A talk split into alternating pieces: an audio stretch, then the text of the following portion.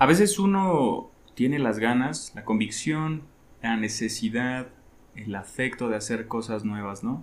Está muy animoso en mejorar ciertos aspectos, implementar nuevos hábitos, dejar hábitos atrás, que los cambios sean plausibles y notorios, ¿no? Que sean cambios constantes y el ser humano por naturaleza está en constante aprendizaje. En ocasiones conectamos y decimos, bien, lo voy a hacer.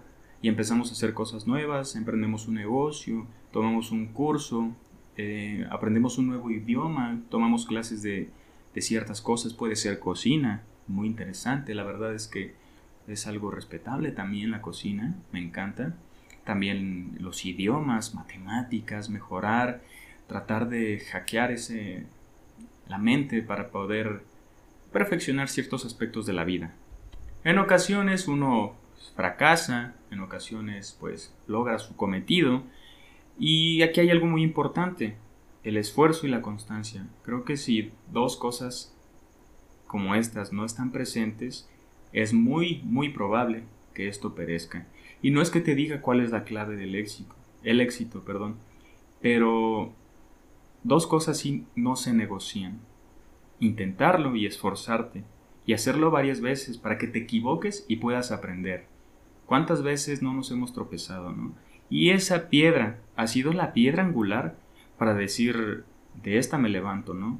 Ha sido el punto de inflexión. Decía, no me acuerdo quién, pero me encanta y disculpa mi mala memoria, pero decía, creo que Anthony de Melo o, o algún, este, algún pensador sobre la psique humana, que... Mm, no, me, parece que era Charles Chaplin.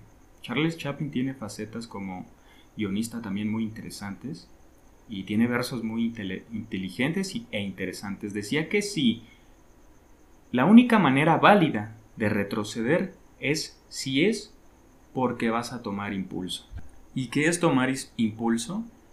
Pues ver del sufrimiento, de, ese desánimo, de ese desaire que te dejó haber tropezado y, y echar todo a perder, pues analizarlo y recogerte en pedacitos, reestructurarte y crecer en base a ello. Mira, mucha gente por miedo a intentarlo no, no aprende eso que tú ya aprendiste, ¿no? Entonces te vas a ir curtiendo como un marinero en aguas difíciles, ¿no? Decían una frase muy bonita que el mejor marinero se curte en aguas misteriosas y peligrosas, ¿no?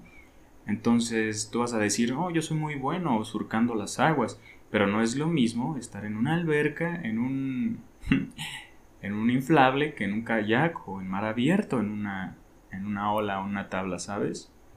Tómate tu tiempo e invierte tu tiempo en aprender una nueva habilidad no sé, puedes diario aprender este, un salmo, puedes parafrasearte un poema de 30 segundos, puedes también leer 5 minutos, puedes hacer 30 flexiones al despertar, no sé, ciertas cosas, pero esos cambios pequeños son los que notoriamente a lo largo del tiempo toman su peso y toman relevancia.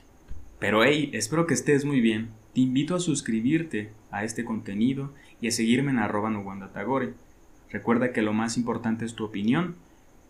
Toma lo más necesario, pertinente u oportuno, que nos vemos en el próximo episodio. Un abrazo.